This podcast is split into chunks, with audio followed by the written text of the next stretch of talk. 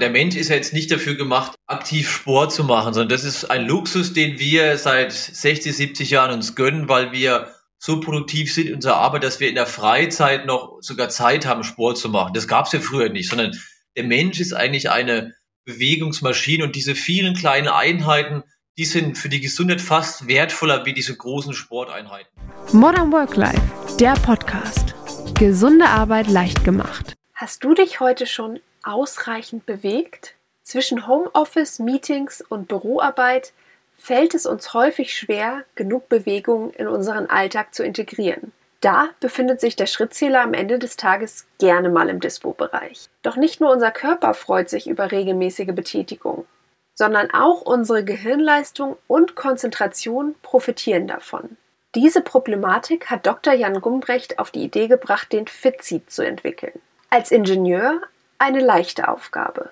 Der Fitseat ist ein Deskbike, das Produktivität und Arbeitszeit mit persönlicher Fitness optimal vereint. Mit seinem Produkt hat er es sogar schon in die Höhle der Löwen geschafft. Was du aktiv für einen gesünderen Lebensstil tun kannst, wie du deinen Schweinehund überwindest und ob du wirklich 10.000 Schritte am Tag laufen musst, hat mir Jan im Interview verraten. Aufgepasst, am Ende der Folge wartet noch ein kleines Goodie auf dich. Lieber Jan, herzlich willkommen beim Podcast von Modern Work Life. Ich freue mich, dass du heute mit dabei bist. Herzlichen Dank, dass ich dabei sein darf und für die schöne Gelegenheit, zusammen mit dir das aufnehmen zu können. Ja, vor allen Dingen freue ich mich, dass wir uns endlich wiedersehen bzw. hören, ähm, weil wir haben uns ja damals, ich weiß gar nicht mehr wie viele Jahre her, gefühlte Ewigkeiten, mal auf einer Messe kennengelernt, wo ich gerade frisch gestartet bin mit Modern Work Life und ähm, ja, da hast du mich gleich mal eingeladen, Platz zu nehmen auf deinem schönen Fitseat. Das ist richtig. Ich kann mich noch sehr gut erinnern.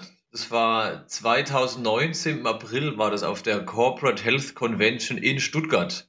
Da warst du ganz neu und am, hast das alles erst begonnen und ich dachte, äh, habe versucht, dich zu begeistern. Hab, ja, ich habe eben, wir haben ziemlich lang gesprochen, bestimmt eine Stunde irgendwas. Du hattest ziemlich viele Fragen. Ich habe dir versucht zu helfen und mein Anliegen war es auch, dich da ein bisschen zu unterstützen, ein bisschen Starthilfe zu geben weil aller Anfang ist schwer. Und gerade mit dem, was du machen wolltest, da warst du ja gerade am Anfang viel sich auf Blocking fokussieren wollen in meiner Erinnerung.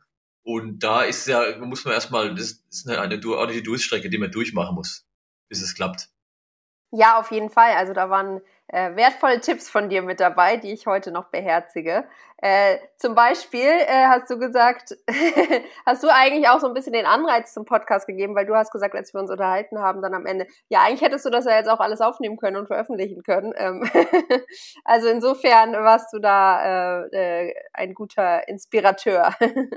Freut mich, freut mich. Dann hat's doch, also, da hat's doch dafür auch schon mal gelohnt. Aber damals hast du ja auch schon mal so ein bisschen erzählt über dein Produkt. Ähm, jetzt wollen wir es nochmal hier schwarz auf weiß beziehungsweise auf Ton aufnehmen. Wie bist du eigentlich auf die Idee gekommen? Weil du bist ja Ingenieur und ich stelle mir das immer so vor, so Daniel Düsentrieb mäßig, dass du irgendwo in so einem Kämmerlein rumtüftelst und überlegst, hm, was gibt es noch nicht? Da ist ein Schreibtisch, da ist ein Fahrrad, die beiden kombiniere ich jetzt mal und äh, kommst erst wieder raus, wenn irgendwie du dein Produkt entwickelt hast. Bisschen war es auch so und die die, also ich komme eigentlich früher aus dem Rudersport, habe da war sehr erfolgreich auch als Leistungssportler unterwegs, habe dann promoviert im Bereich Medizin, Robotik und äh, da ist mir ein bisschen der Sport abgegangen. Ich habe ziemlich Sport machen können, weil ich so viel Zeit am Schreibtisch gesessen bin beim Zusammenschreiben der Doktorarbeit.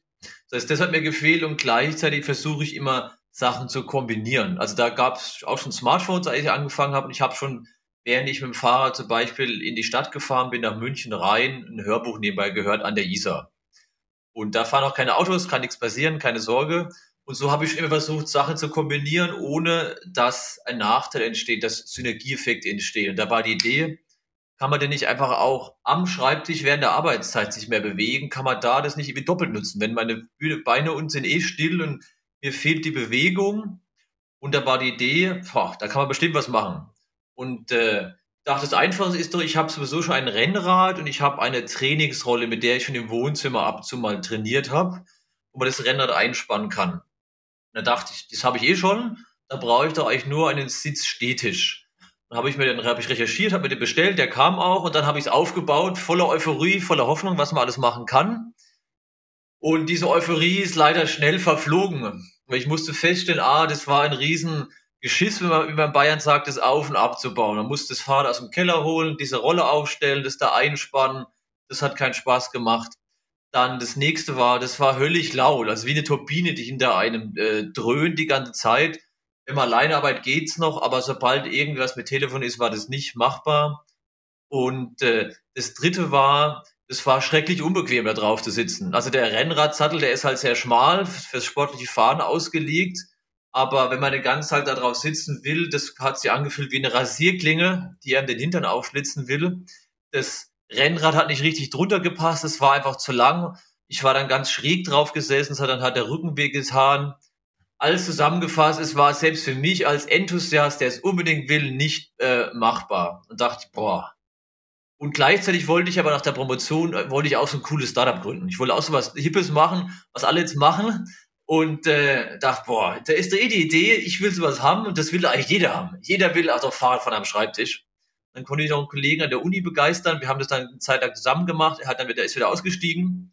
Und dann haben wir an der Uni den ersten Prototypen für den ersten Fit Seat gebaut, weil es einfach nichts am Markt zu finden gab, was man kaufen konnte. Wir waren auch auf einer Sportmesse auf der ISPO, haben da mit verschiedenen Ergometerherstellern gesprochen, haben natürlich nicht genau verraten, was wir machen wollen, aber da hat irgendwie auch keiner Interesse gehabt, mit uns was zu machen. Und äh, ich erinnere mich noch, wir waren am Stand von der Firma Kettler, die es heute gar nicht mehr gibt, die sind schon pleite mittlerweile und da wurde man auch immer so ein bisschen nur von, von oben herab ein bisschen belächelt angeguckt und hat dann keiner so wirklich ernst genommen. Und uns gibt's jetzt immer noch und die Firma Kettler gibt's mittlerweile nicht mehr.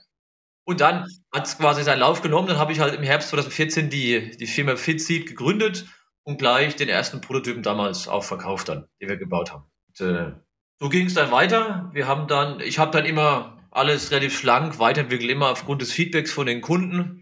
Äh, geguckt, was stört die Kunden, die Sachen verbessert, das Produkt weiterentwickelt und so geht's. Und so kam im letzten Herbst dann die, die, die neueste Generation raus. Zum Beispiel, das sind alles so Sachen, da denkt man am Anfang nicht dran, wie wichtig es eigentlich ist, ähm, ein physisches Produkt auch zum Kunden zu bekommen oder auch mal zurückzubekommen. Am Anfang haben wir uns keine Gedanken darüber gemacht und äh, bis ich verstanden habe, okay, es ist am einfachsten, am günstigsten, wenn man es mit einem Paket verschicken kann. Aber für Pakete gibt es Obermaße und für, wenn man in Deutschland verschickt, dann ist es 60 auf 60 mal 1,20 darf so ein Paket maximal sein. Und es hat dann halt vier Jahre gedauert, bis ich verstanden habe, okay, ich muss mich in diesen Abmaßen halten und die neueste Version, die hat dann genau die Abmaße, die man auch in dem Paket verschicken kann das sind so ganz viele kleine Learnings, die man Schritt für Schritt durchmacht. Das war sicher bei dir genauso. Wir hatten auch die erste Fitsit-Version war noch mit einer Fahrradkette und einem BMX-Freilauf, weil wir dachten, ja, das, den Lärm, das stört eh keinen, das passt schon alles und das kann man einfach bauen. Aber das ist bis heute immer noch das, das Kriterium, wo, das, wo die Leute am längsten sich noch sag mal, uns Feedback gegeben haben, das könnte noch ein bisschen leiser sein. Die neueste Generation ist jetzt super, das gefällt euch allen ganz gut, aber das sind alles Sachen, da ist es ganz wichtig, mit den Kunden zu sprechen, was denn äh, denen ihre Bedürfnisse sind. Dann würde ich sagen, gab es ja so eine Art Durchbruch. Ihr habt nämlich äh, in der Höhle der Löwen teilgenommen. Ich denke, viele kennen das Format und äh, erinnern sich vielleicht sogar auch, als, als ihr damals teilgenommen habt. Ihr habt ja damals keinen Deal bekommen. Ähm, was würdest du sagen, hat sich seitdem verändert? Und würdest du, wenn ihr jetzt nochmal teilnehmen würdet, einen Deal bekommen? Boah, gute Frage. Natürlich würde ich jetzt einen bekommen. Oder überhaupt wollen. das ist eine, alles nochmal eine andere Frage. Es hat sich seitdem viel geändert. Also das, die Hülle Löwen ist schon ein großer Schub. Man hat immer ein Gesprächsthema, auch jetzt wir zwei können darüber sprechen. Und das war jetzt schon ein, ein großes Ereignis, auch in der, in der Firmenhistorie.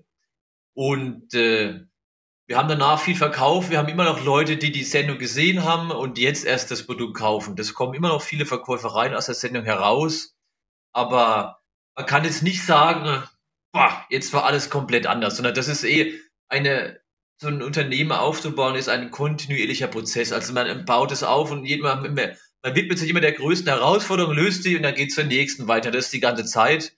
Und so war die Hülle Löwen all ein Schritt in dem langen Prozess. Ich habe auch lange gezögert, bis wir uns da beworben haben. Also das, die Hülle Löwen hat ungefähr sogar zu dem Zeitpunkt angefangen, wo wir die Firma gegründet haben damals oder vielleicht ein bisschen früher, die Leute haben gleich mal, ja, du musst da unbedingt hin, die Hülle Löwen, das ist die perfekte Sendung für dich, bewirb dich da. Und ich wusste aber nicht, ah, welcher Löwe passt zu uns. Und selbst wenn die investieren, wir können das ja gar nicht alles produzieren. Das heißt, wir haben dann lange gewartet, bis wir einen Produktionspartner hatten, der auch eine größere Stückzahl herstellen konnte. Sonst hat es eigentlich keinen Sinn gemacht, dahin zu gehen. Und das war auch gut so. Und selbst das war vielleicht sogar noch ein Ticken zu früh. Und äh, Rückblick würde ich es wieder machen, ja, auf jeden Fall. Ob es der richtige Zeitpunkt war, weiß man nie, ist egal, man es macht. Das weiß man hinterher erst. Es hätte auch sein können, also je länger man wartet, wäre jetzt bei uns gewesen, desto reifer ist die Firma, desto stärker kann ich auftreten, desto mehr kann ich denen bieten.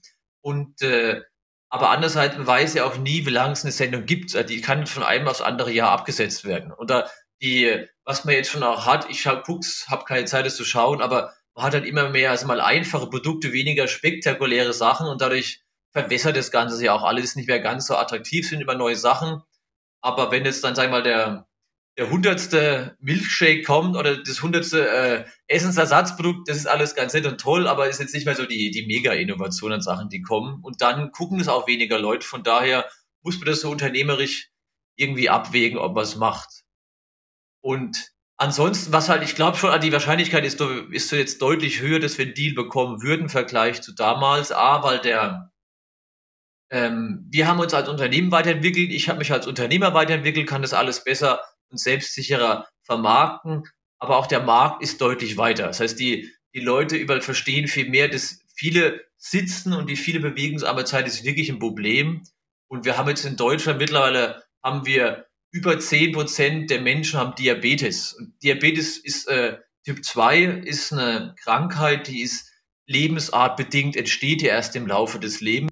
Und jetzt durch den Lockdown und durch die Corona-Maßnahmen sind die Zahlen explodiert, weil die Leute daheim eingesperrt werden und können sich noch weniger bewegen. Es fehlt der, der Weg zur Arbeit, der Bewegen auf der Arbeit und den äh, Krankenhäusern, auch den Krankenkassen, denn explodieren die Fallzahlen. Das heißt, da überall zeigt sich jetzt, dass der Mensch nicht nur körperlich überlastet werden kann, wie es halt bis vor zwar 70 Jahren noch war, aber jetzt merkt man, die Menschen können im Büro auch körperlich unterfordert werden. Das macht die genauso krank, nur anders krank, wie wenn sie körperlich überfordert werden.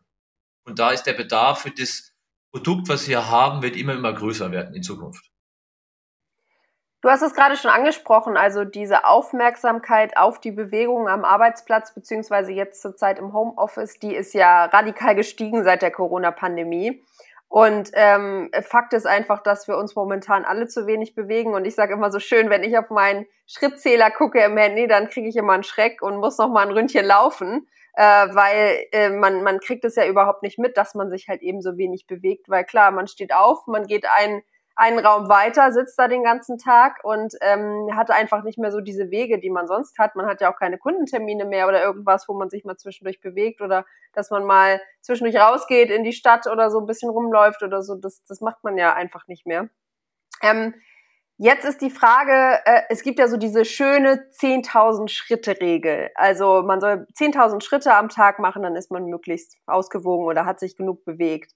Ist das überhaupt noch aktuell? Ist das wirklich was, was man erfüllen muss jeden Tag? Weil mir kommt das immer so extrem viel vor. Wenn ich momentan meine Schritte sehe, dann komme ich vielleicht mal so, wenn, wenn ich mal einen Spaziergang mache, zwischendurch auf 5000 Schritte oder so, dann denke ich immer, mein Gott, jetzt müsste ich aber eine ganz schön große Runde laufen, um eben dieses Maß zu erfüllen. Also ist das wirklich was, was wir uns jeden Tag vornehmen müssen oder sagst du, nee, das ist eigentlich nicht mehr so aktuell, es reichen auch weniger Schritte oder andere Bewegungen? Also grundsätzlich muss man sagen, jede Bewegung ist besser wie überhaupt keine Bewegung und 10.000 ist wirklich eine gute Zielzahl. Lustig jetzt vielleicht am Rande ist, wo diese Zahl herkommt.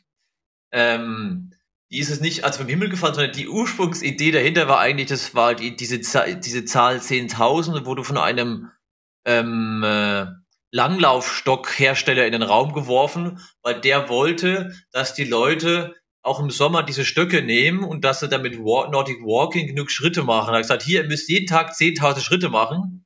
Und im Nachhinein hat man dann über Untersuchungen, Studien rausgefunden, ja, 10.000 ist wirklich eine gute Zahl und die hilft viel. Jetzt haben wir das Problem, wenn man im Büro arbeitet, ist es wirklich schwer zu erreichen. Das heißt, man muss bei sowas immer aufpassen. Die, deswegen habe ich gesagt, jede Bewegung ist besser wie keine Bewegung. In dem Moment, wo ich merke, ich schaffe das nicht und es artet in Stress aus, weil ich jetzt diese 10.000 Schritte schaffen muss, ist der negative Effekt von dem Stress, macht es wieder konterkariert es, der macht den positiven Effekt der Bewegung zum Teil wieder kaputt. Das heißt, man muss es in einer gewissen Balance schaffen.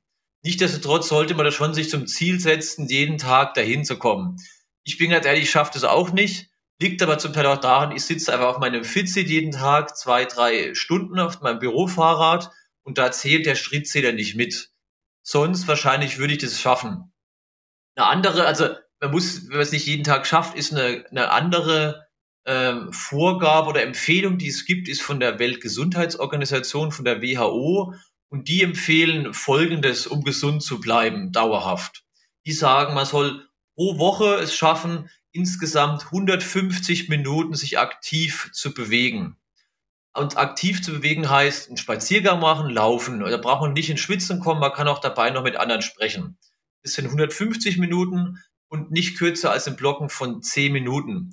Dazu noch 90 Minuten aktive Bewegung, also äh, wo man auch ins Schwitzen kommt, also laufen, joggen gehen, wo man nicht mehr mit Leuten sprechen kann nebenbei. Das heißt 150 leicht, 90 intensiv und dazu noch zweimal Kraft- oder Koordinationstraining. Weil das ist gerade, wenn man jung ist, da hat man noch die Vitalität, aber mit zunehmendem Alter lässt vor allen Dingen auch die Kraft nach und auch die Koordination. Und das führt häufig dazu, dass ältere Menschen sich verletzen, dass sie irgendwie stolpern, weil denen die Koordination fehlt.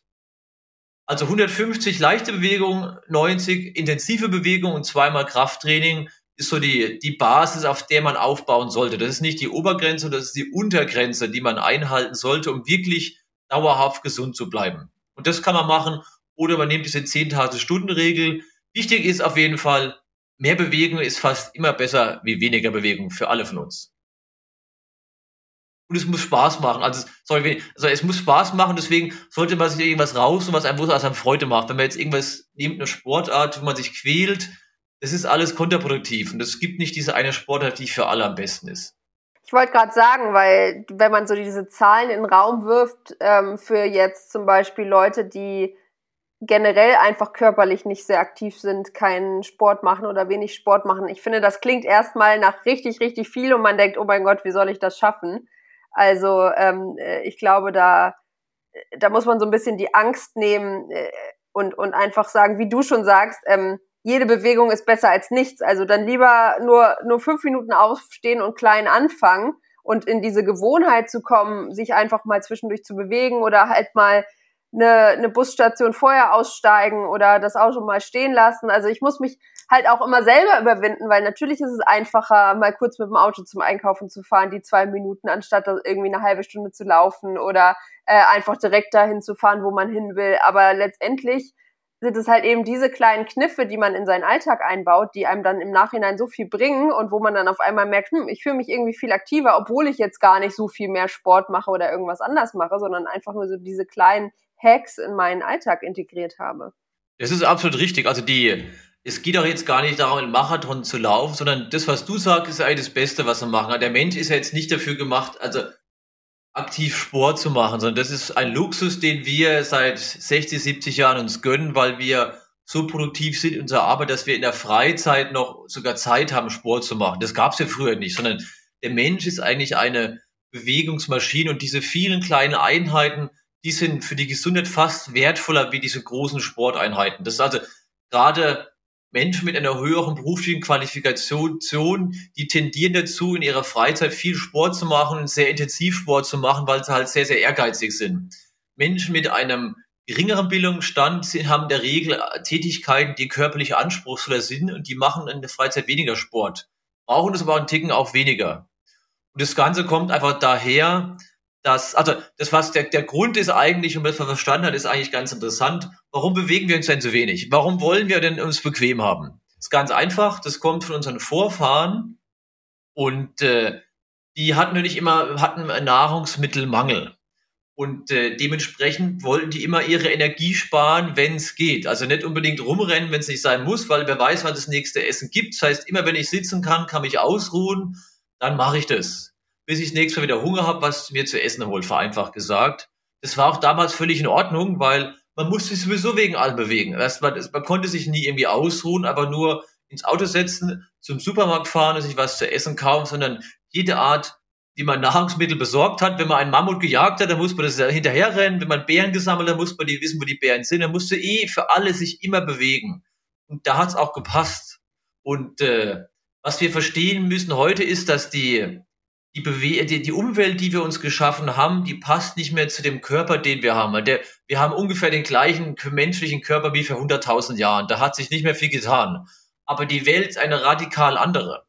Und äh, wir funktionieren aber vom Prinzip immer noch wie der Mensch vor 100.000 Jahren. Möglichst wenig Bewegung, weil er weiß nie, was ist. Aber heute können wir das halt auch leider machen, dass wir uns quasi nicht mehr bewegen. Wir können uns alle nach Hause, alles nach Hause liefern lassen und uns quasi unser Bewegungsarmut voll und ganz hingeben. Und das, die Bewegungsarmut ist so ähnlich wie mit dem Rauchen. Daher auch dieser Slogan, Sitzen ist das neue Rauchen. Das tut nicht weh. Also, wenn ich im Sitz, in meinem Sessel sitze, dann ist es mega bequem und mega entspannt und es tut aber nicht weh. Und das eine Zigarette rauchen macht halt auch nicht krank, aber irgendwann kommt der Lungenkrebs halt. Man weiß ja, der kommt mit einer sehr hohen Wahrscheinlichkeit. Und so ist es auch, wenn man sich lange Zeit nicht bewegt, es tut nicht weh am Anfang, aber irgendwann kommen die Krankheiten. Und was man direkt merkt, ist, wenn man mal ein bisschen sensibel ist, was man früher merkt, ist, dass das Wohlbefinden leidet. Also wenn ich ein, zwei Tage keinen Sport mache, dann merke ich schon, mir geht's irgendwie schlechter. Mir tun die Beine irgendwie weh, mir dann zwickt da doch der Rücken und ich fühle mich nicht mehr so gut, meine Laune ist schlechter. Das ist Sachen, die ich sofort merke. Und das hemmt auch dann meine Leistungsfähigkeit beim Arbeiten. Wie du es schon gerade ansprichst, Bewegung hat ja nicht nur körperliche Vorteile, sondern wirkt sich ja auch auf die Gehirnleistung aus. Also was passiert da mit uns, mit unserem Gehirn, wenn wir uns bewegen und welche Vorteile hat das? Von der Entwicklung her gesehen ist es so gewesen, wenn wir uns nicht bewegt haben, dann waren wir zum Beispiel im Lagerfeuer, Lagerfeuer gesessen, haben uns abends ausgeruht und dann hat nicht nur der Körper sich erholt, sondern auch der Geist, weil der hat keine Anstrengung gebraucht. Der, unser Gehirn war dann am aktivsten, wenn wir uns bewegt haben. Das heißt, Gehirn und Körper waren immer gleichzeitig aktiv, gerade wenn wir auf der Jagd waren zum Beispiel. Und äh, so von der Entwicklung her, das kann man sich eigentlich ganz einfach erklären. Und unser Gehirn funktioniert deswegen am besten, wenn wir uns bewegen, weil wenn wir uns bewegen, dann ist der Blut Blutkreislauf aktiv und die Blutzirkulation erhöht. Und äh, wenn mehr frisches Blut ins Gehirn kommt, dann kommt mehr neuer Sauerstoff, neue Nährstoffe ins Gehirn, Neurotransmitter werden besser verteilt und Stoffwechselabbauprodukte werden abtransportiert. Und wichtig ist zu verstehen, das habe ich früher auch noch nicht bewusst, ist, unser Herz ist nur ein Teil des Herz-Kreislauf-Pumpensystems das Herz pumpt das Blut weg vom Herzen und zurück zum Herzen kommt es über die sogenannte Venenpumpe. Und die Venenpumpe, die sitzt, das kann man sich ganz einfach vorstellen, wenn man sich die Blutgefäße nimmt, die sind wie kleine Röhrchen aus Gummi und die haben kleine Ventile drin, durch die das Blut immer nur in eine Richtung fließen kann. Und jedes Mal, wenn ich mit einem Muskel zudrücke an den Beinen, wenn ich die Beine bewege, dann werden diese Blutgefäße zusammengedrückt und das Blut geht eine Stufe höher. Und so geht's Stufe für Stufe hoch und diese Venenpumpe, die ist nur aktiv, wenn ich meine Beine bewege in den Beinen. Und das ist das Problem, wenn wir sitzen. Wenn wir sitzen, bewegen wir kaum die Beine und dadurch geht die Blutzirkulation automatisch zurück. Und das ist der Grund, warum wir alle irgendwann müde und schlapp werden, wenn wir zu lange sitzen. Deswegen sollte man eigentlich spätestens alle halbe Stunde kurz aufstehen, sich bewegen oder den, den Tisch von Sitzen auf Stehen hochfahren. Das bringt was für die Ergonomie und auch fürs Wachwerden. Aber stetig bringt auch leider nichts gegen diese äh, diesen sedentären, wie wir es nennen, Sitz, äh, Lebensstil. Das heißt, dass wir uns zu wenig bewegen. Das ist leider eine Hoffnung, die ich den Leuten nehmen muss. Also ein Sitz stetig ist gut für die Ergonomie, für die Sitzhaltung, aber er hilft nicht, wenn man sich mehr bewegen will. Der Energieverbrauch ist kaum erhöht, weil der Körper ist so schlau, der versteht es, okay, sitzen, stehen, passt, ich passe mich an und dann wird der Energieverbrauch wird nicht erhöht. Der ist ungefähr das gleiche. Man muss schon körperlich aktiv was machen da gibt es nicht viele Möglichkeiten beim Arbeiten. Ist deswegen dein Fitseat ähm, vorteilhaft zum Arbeiten? Also das hast du ja gerade schon erzählt, dass eben die, die, die Beinmuskulatur quasi in Motion gebracht werden muss.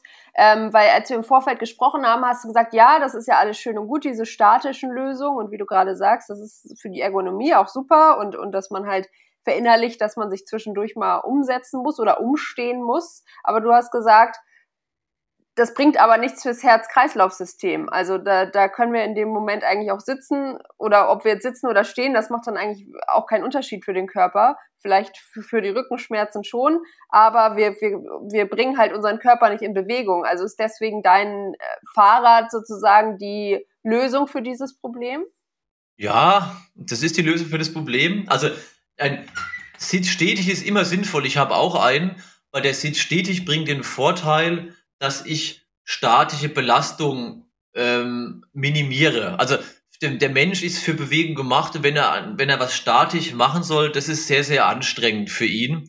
Und ein Bürostuhl hat Vorteile, hat aber mehrere Nachteile. Einer der Nachteile vom Bürostuhl ist, wenn ich immer an der gleichen Stelle sitze, dann bleibe ich da statisch, bin ich statisch und ich nutze den Körper immer an der gleichen Stelle ab und es führt zu Verspannung. Dafür ist ein Sitz stetig wunderbar und der wird ja auch erfolgreich eingesetzt bei Menschen, die Rückenprobleme haben oder die auch schon Bandscheibenvorfall hatten.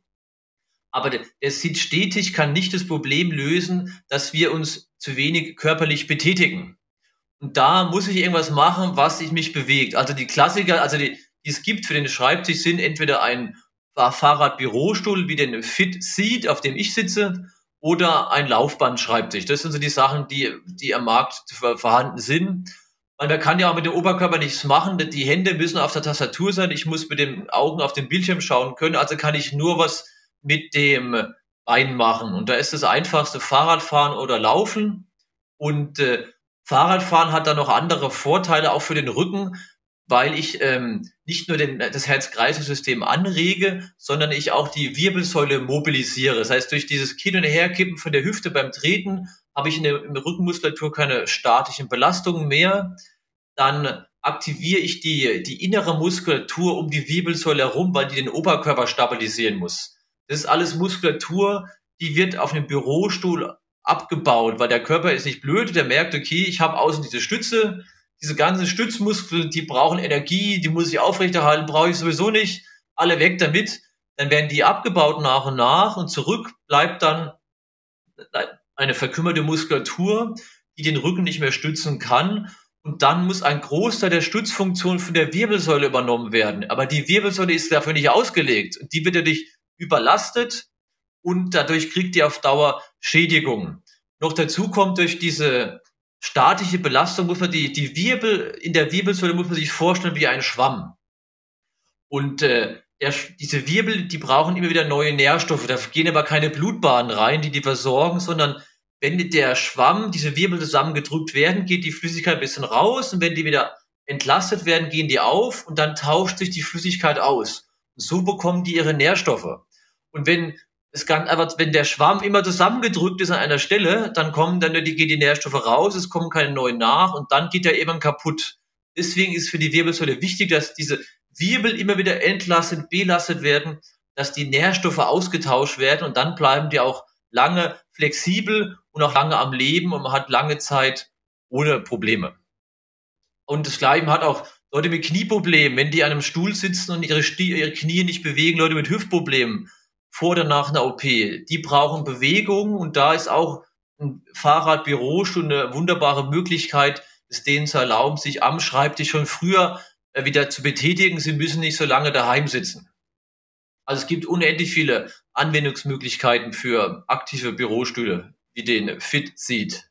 Jetzt werden wahrscheinlich ein paar ZuhörerInnen sagen, ja, das ist ja alles schön und gut, so ein Fahrrad, aber äh, das ist ganz schön anstrengend und nicht, dass ich da schwitze und ähm, oder mich nicht konzentrieren kann, weil ich zu viel am, am Strampeln bin oder sowas. Und da kann ich wirklich die Angst nehmen, weil das war nämlich auch meine Befürchtung, bevor ich auf deinem Fitseat saß damals. Ich dachte so, na ja, so Fahrradfahren und so, puh äh, wie soll ich da noch arbeiten? Ne?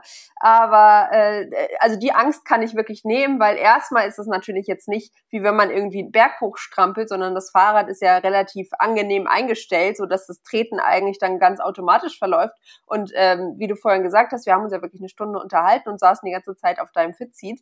Und irgendwann war das sowas Automatisches, dass man das gar nicht mehr so wahrgenommen hat und, und ich dann wirklich auch mich dahin hätte hinsetzen können mit meinem Laptop und normal arbeiten hätte, hätte können können. Also ähm, da, da, kann, da kann man wirklich die Befürchtung nehmen oder also das höre ich ja wirklich ganz, ganz oft in den Büros, wenn irgendwelche Maßnahmen zur Bewegung ähm, vorgestellt werden oder so, dann ist immer die größte Befürchtung, was, wenn wir schwitzen? also das kann ich wirklich nehmen. Äh, das ist jetzt kein, äh, keine Tour de France, die man da im Büro runterrocken äh, muss, sondern das ist wirklich einfach ganz, ganz softes äh, treten und da kommt äh, keiner ins Schwitzen. Und es sagt ja auch keiner, dass man das den ganzen Arbeitstag machen muss. Also es ist ja einfach auch nur eine Ergänzung zu anderen Möglichkeiten, um zu arbeiten. Absolut richtig. Also es ist überhaupt nicht das Ziel, ins Schwitzen zu kommen, sondern das Ziel ist, den Kreislauf anzuregen. Und wenn ich nicht bei dem normalen Spaziergang durchs Büro ins Schwitzen komme, komme ich auf dem, auf dem Fahrradbürostuhl auch nicht ins Schwitzen. Man kann selbstverständlich ins Schwitzen kommen, wenn man will. Also das kann ich immer. Ich kann auch durchs Büro rennen, dann fange ich auch an zu schwitzen. Aber es geht nur darum, die Beine zu aktivieren, die Venenpumpe zu aktivieren und dadurch mehr frisches Blut ins Gehirn zu bekommen und dann bin ich wacher, ich fühle mich besser, ich kann mich besser konzentrieren, ich bin kreativer, ich habe ohne Ende Vorteile. Würdest du denn sagen, dass wir in den letzten Jahren oder im letzten Jahrzehnt fauler und ungesünder geworden sind? Also ich habe irgendwie das Gefühl, dass man sich früher mehr bewegt hat ähm, und, und vielleicht auch gesünder gegessen wurde oder so. Vielleicht ist es auch einfach nur so eine Täuschung. Das hat man ja ganz oft, wenn man zurückblickt, dass man gern so die positiven Sachen sieht. Aber äh, gibt es da irgendwelche Studien, die belegen oder die sagen, da und da haben wir uns wirklich verschlechtert und da ist Nachholbedarf? Und jetzt natürlich durch die Corona-Pandemie, klar, die Leute sind zu Hause. Ähm, ich weiß nicht, um wie viel Prozent die äh, der, der Einkauf von Fertigpizzen zugenommen hat. Also äh, da, das kommt natürlich nochmal dazu. Eine gute Frage. Also zum einen äh, muss man wissen, wir haben uns alle nicht geändert. Also der Mensch ist der gleiche. Also wir sind alle die gleichen Menschen. Das Einzige, was sich ändert, sind die Rahmenbedingungen. Und was es vor 20 Jahren nicht gab, ist zum Beispiel das Smartphone. Also man kann halt heute in diesem Minicomputer, der mehr Rechenleistung hatte wie ein Supercomputer vor 20 Jahren, alles Mögliche machen. Und der Effekt ist zum Beispiel, äh, dass jetzt heute junge Menschen, wenn die ins Berufs die in dieses Berufsleben eintreten, dass die schon körperliche Schädigungen haben, weil die sich zu wenig bewegen. Die Studie, die das am besten eigentlich äh, zum Vorschein gebracht hat, ist die von dem äh, vom deutschen vom äh, Krankenkassenverband, die untersucht fünf Parameter bezüglich des äh, gesunden Lebensstils. Das ist einmal Bewegung, Stress, dann Ernährung, äh, Rauchen und Alkohol. Und alle Parameter, also Ernährung und Rauchen, Stress, ist alles ungefähr gleich geblieben. Stress hat ein bisschen zugenommen. Im Vergleich der letzten fünf Jahre nur Bewegungsumfang hat abgenommen. Das heißt, und das hat dazu geführt, dass der, der, der, der, der Lebensstil der Menschen sich erheblich ge, gesenkt hat.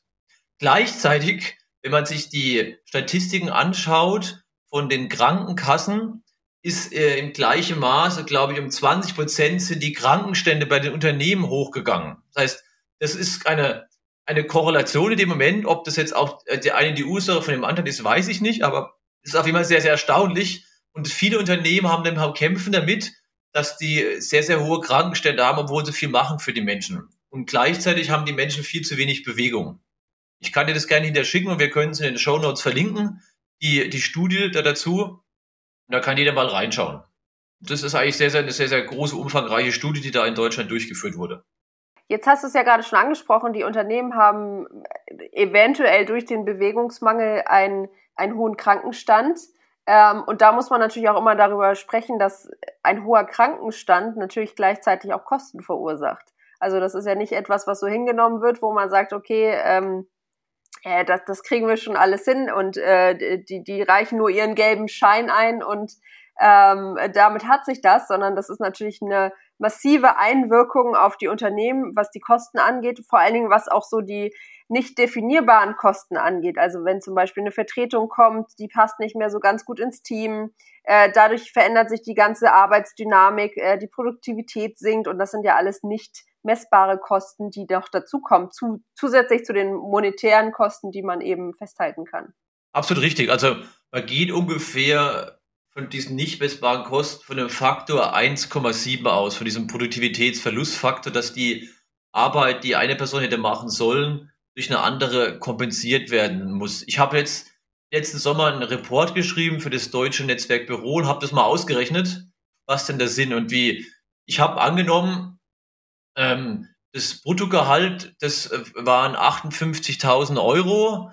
Das war von einem Report von Stepstone, von einem großen Jobportal. Das war die, was die angegeben hatten als Durchschnittsgehalt. 230.000 Arbeitstage und wir haben ungefähr im Moment zwölfeinhalb Fehltage pro Arbeitnehmer pro Jahr. Und äh, wir kommen zum einen bei ähm, Kosten von 430 Euro, also ganzes Smartphone, was ein Fehltag ein Unternehmen kostet. Und umgerechnet aufs ganze Jahr sind wir bei 5.500 Euro, was nur allein die Fehlzeiten jedes Unternehmen kosten. Und da lohnt es sich auf jeden Fall in Maßnahmen zu investieren. Und die sind auch nicht so einfach kompensierbar. Und es gibt dem durch das, da bist du ja auch tätig im Bereich betriebliches Gesundheitsmanagement oder Gesundheitsförderung ohne Ende Möglichkeiten, was Gutes zu tun für die Unternehmen. Und diese Kosten sind schnell amortisiert. Da lohnt es sich auf jeden Fall immer was zu machen in dem Bereich.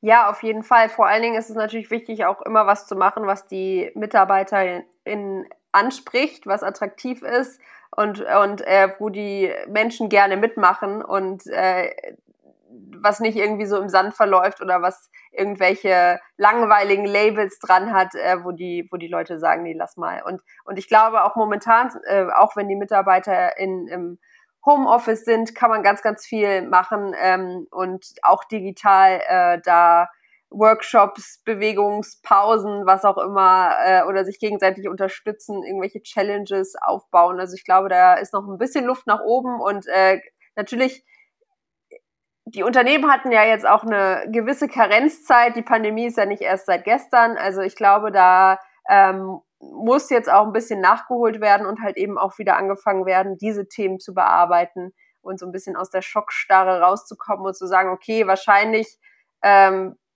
haben wir noch ein bisschen damit zu kämpfen und Homeoffice wird ja definitiv auch bleiben, in welchem Umfang auch immer.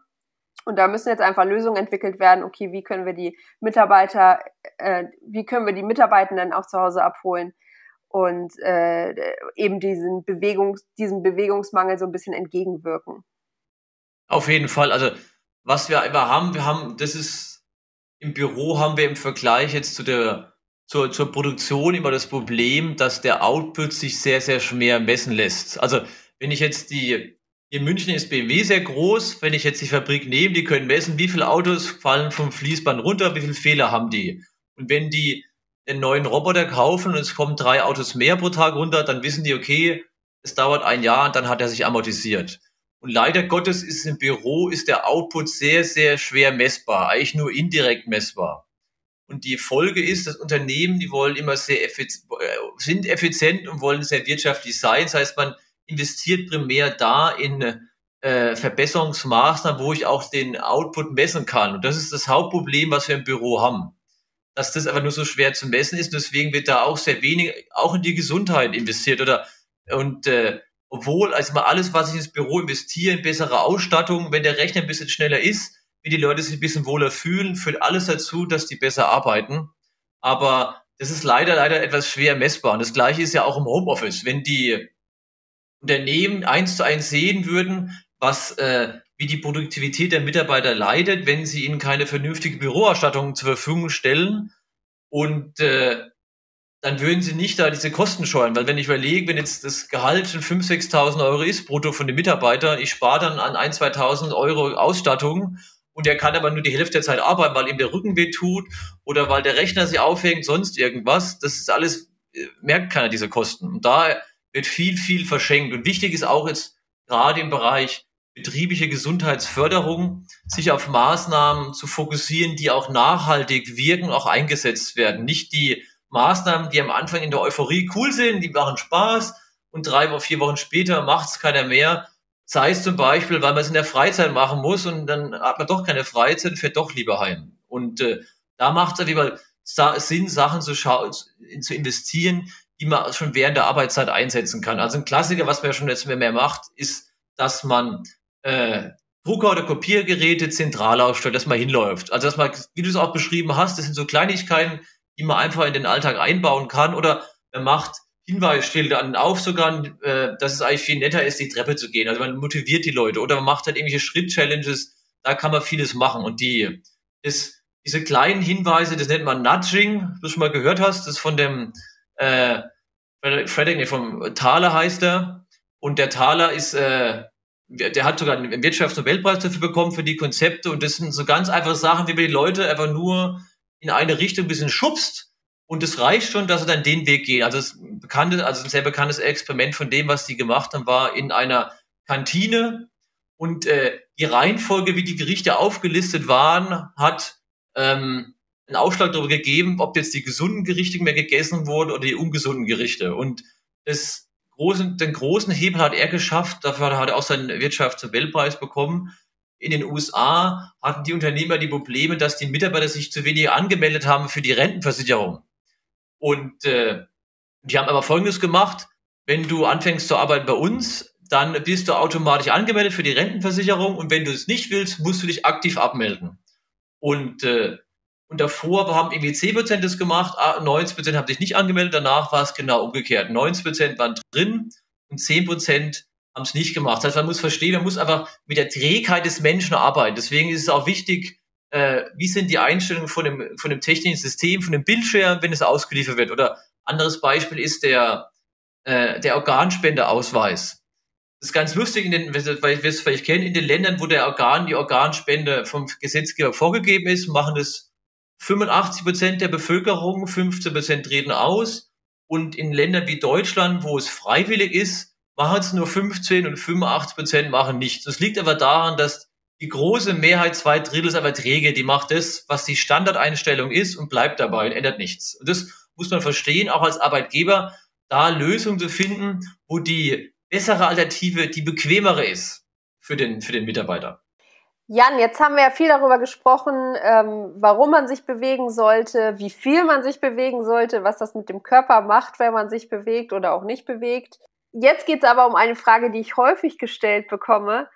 Ja, das ist ja alles schön und gut. Ich weiß das auch alles. Ich kann nur nicht meinen Schweinehund überwinden. Also was würdest du sagen, sind so Tipps, für mehr Bewegung im Alltag oder auch Arbeitsalltag, die man sofort umsetzen kann und wo man quasi seinen Schweinehund so ein bisschen zähmt und den trainiert und dann irgendwann ganz, ganz automatisch sich mehr bewegt im Alltag?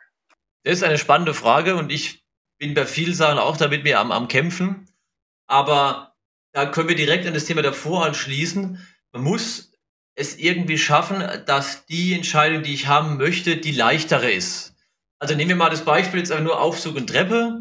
Wenn ich, wenn ich Aufzug fahren will, muss ich erst zum Pförtner gehen, mir den Schlüssel holen und den Aufzug aufschließen, zurückbringen, dann kann ich Aufzug fahren. Und, oder ich laufe direkt die Treppe hoch, wäre jetzt ein Beispiel.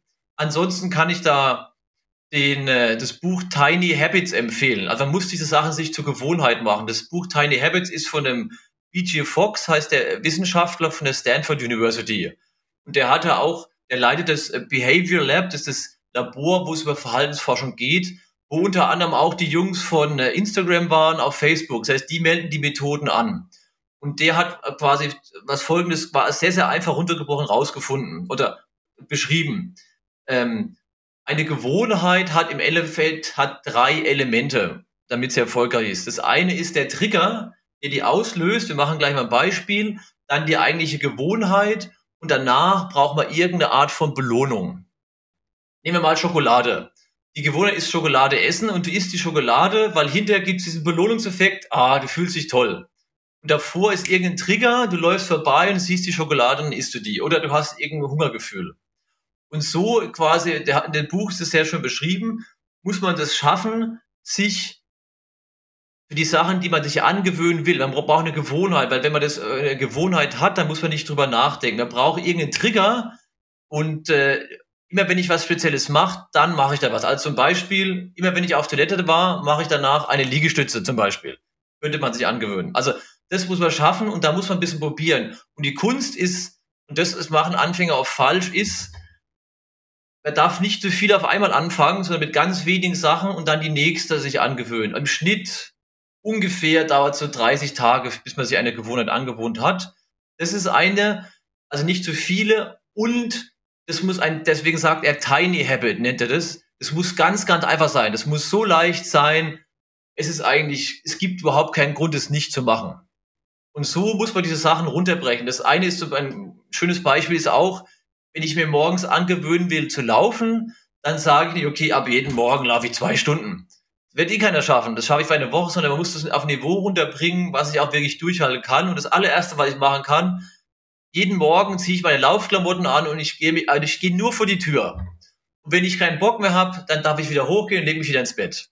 Und fast immer, wenn ich unten stehe, dann laufe ich auch. Also dieser erste Schritt muss so einfach sein, dass ich quasi immer schaffe. Das ist diese Kunst. Und das ist die, ich fasse mich an der eigenen Nase auf, früher, wo ich immer dachte, boah, ich habe doch jetzt Zeit, das da eins am anderen zu machen. Diese fünf Dinge, die will ich alle lernen. Und nein, ich schaffe das jetzt, ich bin nicht viel schlauer wie alle anderen. Nein, ist nicht so. Also, und das ist diese Erfahrung, die dem, das Alter mit sich bringt. Man schafft es eben nicht alles auf einmal, sondern wenn ich nur eins angewöhne, habe ich schon gewonnen, weil wenn ich alles auf einmal will, ist die Wahrscheinlichkeit sehr hoch. Ich werde mir überhaupt gar nichts angewöhnen. Also immer mit dem Anfang, was man unbedingt will und eine Gewohnheit draus machen. Dann das Zweite, was man machen kann, ist, funktioniert bei fast allen Menschen sehr gut, ist soziale Verpflichtungen eingehen. Also ich habe einen Freund hier, mit dem ich laufen gehe. Und ich mache ja am liebsten Morgensport, weil wenn ich, das tagsüber mache, dann ist immer irgendwas anderes wichtiger und dann ist der Tag rum, ich habe doch keinen Sport gemacht. Das heißt, ich verabrede mich mit ihnen um zwölf laufen zu gehen oder in der Mittagspause und dann habe ich diese Verpflichtung, dahin zu gehen. Und das ist für mich viel zu große Schmach, das abzusagen. Das heißt, das kann man nutzen, indem man sich mit Freunden verabredet oder was Leute auch machen. Sie äh, machen das irgendwie auf Facebook irgendwo öffentlich. Ich will jetzt im Herbst Marathon laufen und erzähle es möglichst vielen Leuten und dann ist die Schmach, den Leute sagen, ich habe es ja gepackt, ich war zu faul, ist viel schlimmer für die, als es nicht zu machen. Das kann man machen. Dann gab es mal, vielleicht kennst du den noch, der heißt Jerry Seinfeld, einen berühmten äh, Komiker. Und äh, sein Ziel war immer, der war, äh, der war sehr, sehr erfolgreich zu seiner Zeit, jeden Tag einen kleinen Sketch zu schreiben. Und er hat, und er hat von ihm ist dieser Trick, ich hänge meinen Kalender auf und immer wenn ich einen Sketch geschrieben habe, dann mache ich ein Kreuz in den Kalender. Und irgendwann ist diese Kette lang genug und ich will die nicht mehr durchreißen lassen. Und dann, boah, jetzt habe ich schon 30 Tage geschafft. Aber jetzt heute, ich habe eigentlich keinen Bock, aber ich musste diese Kette so nicht reißen. Und das sind alles so Sachen, die man zusammenpacken kann. Und jeder von diesen Bausteinen, der hilft, dass man das besser hinbekommt. Und da muss man mit sich selbst ein bisschen experimentieren, wie man die Sachen umgesetzt bekommt. Also, also wichtig ist mit diesen Habits, also Gewohnheiten, ist die äh, wenn man sich was zur Gewohnheit macht, muss man nicht drüber nachdenken, dann ist es viel, viel einfacher, weil die, man muss verstehen, wir haben nur eine gewisse Menge an Entscheidungskraft, Willenskraft pro Tag. Oder das ein anderes Wort dafür heißt Volition. Also, wenn die aufgebraucht ist, kann ich keine Entscheidung mehr treffen. Und deswegen ist es auch so wichtig, sein Smartphone beim Arbeiten am besten wegzulegen oder alle Benachrichtigungen zu aktivieren. Weil jedes Mal, wenn irgendwas bimmelt, irgendwas vibriert, muss ich bisschen was von der Entscheidungskraft nutzen gehe ich jetzt ans Handy oder gehe ich nicht ans Handy? Und irgendwann ist es leer und dann kann ich, und ich brauche die meiste Entscheidungskraft dafür, Sachen wegzuschieben, die ich nicht machen will. Und ich will aber eigentlich fokussiert arbeiten. Und wenn ich mir äh, für alles Gewohnheiten baue, nach, nach angewöhnen, für die Gewohnheit brauche ich keine Entscheidungskraft mehr und dann kann ich für die wichtigen Sachen mich besser konzentrieren. Und dann das nächste, was immer super ist, die soziale Verpflichtung. Also wenn man auch jetzt in einem Büro das einführt, wir machen eine Laufrunde und die Leute, die sich committen, verpflichten sich, dann ist die wahrscheinlich, wenn ich sage, ich mache morgen mit, ich mache doch nicht mit, ist viel, viel geringer, wenn man das in der Gruppe macht. Also Gruppenveranstaltungen bringen die Leute viel mehr dazu. Und dann, was man machen kann, ist, ist diesen Kalender, wo man die, die, die, die Xe reinmacht. Und sonst ist die, ähm, wenn ich nach der Arbeit irgendwo Sport machen will, immer morgens die Sachen packen und die Sporttasche im Auto haben. Weil wenn ich abends heimkomme, ich muss die Tasche packen, ist die Wahrscheinlichkeit viel, viel zu groß. Ich lande doch auf der Couch, weil ich bin eigentlich so kaputt und oh, kein Bock hin und her. Also das man muss akzeptieren, wie wir Menschen sind. Wir können uns nicht ändern. Wir können nur in dem Rahmen, den wir haben, das Beste draus machen. Deswegen auch müssen wir uns bewegen, auch beim Arbeiten. Wir können es nicht ändern. Wir werden in unserem Leben nicht erleben, dass unser Mensch, der Körper sich ändert. Wir können nur ihm die besten Bedingungen bieten, unter denen er optimal arbeiten kann. Lieber Jan, ich danke dir ganz, ganz herzlich für so viel Wissen rund um das Thema Bewegung und hoffe natürlich, dass ganz, ganz viele Menschen noch in den Genuss kommen, deinen Fitseed auszuprobieren. Danke, danke. Ich hoffe auch. Also es wird immer mehr, die Nachfrage wird immer größer. Also wir können es nicht beschweren. Als Unternehmer ist ich trotzdem nicht zufrieden, weil man kann immer noch mehr Leuten helfen. Bei mir, mir geht es da wirklich Leuten zu helfen. Und das Coole ist auch bei dem Produkt, es gibt eigentlich keinen Nachteil. Alle profitieren davon. Es gibt nur Gewinne an der Stelle. Und die Zeit zeigt auch, dass das Interesse, der Bedarf für das Produkt immer, immer, immer größer wird. Und da ich bin, äh, blicke sehr optimistisch in die Zukunft. Wenn du jetzt Interesse am Fitseed bekommen hast, dann kannst du mit dem Code Modern Work Life 21 10% auf den Webshop sparen. Modern Work Life, der Podcast. Gesunde Arbeit leicht gemacht.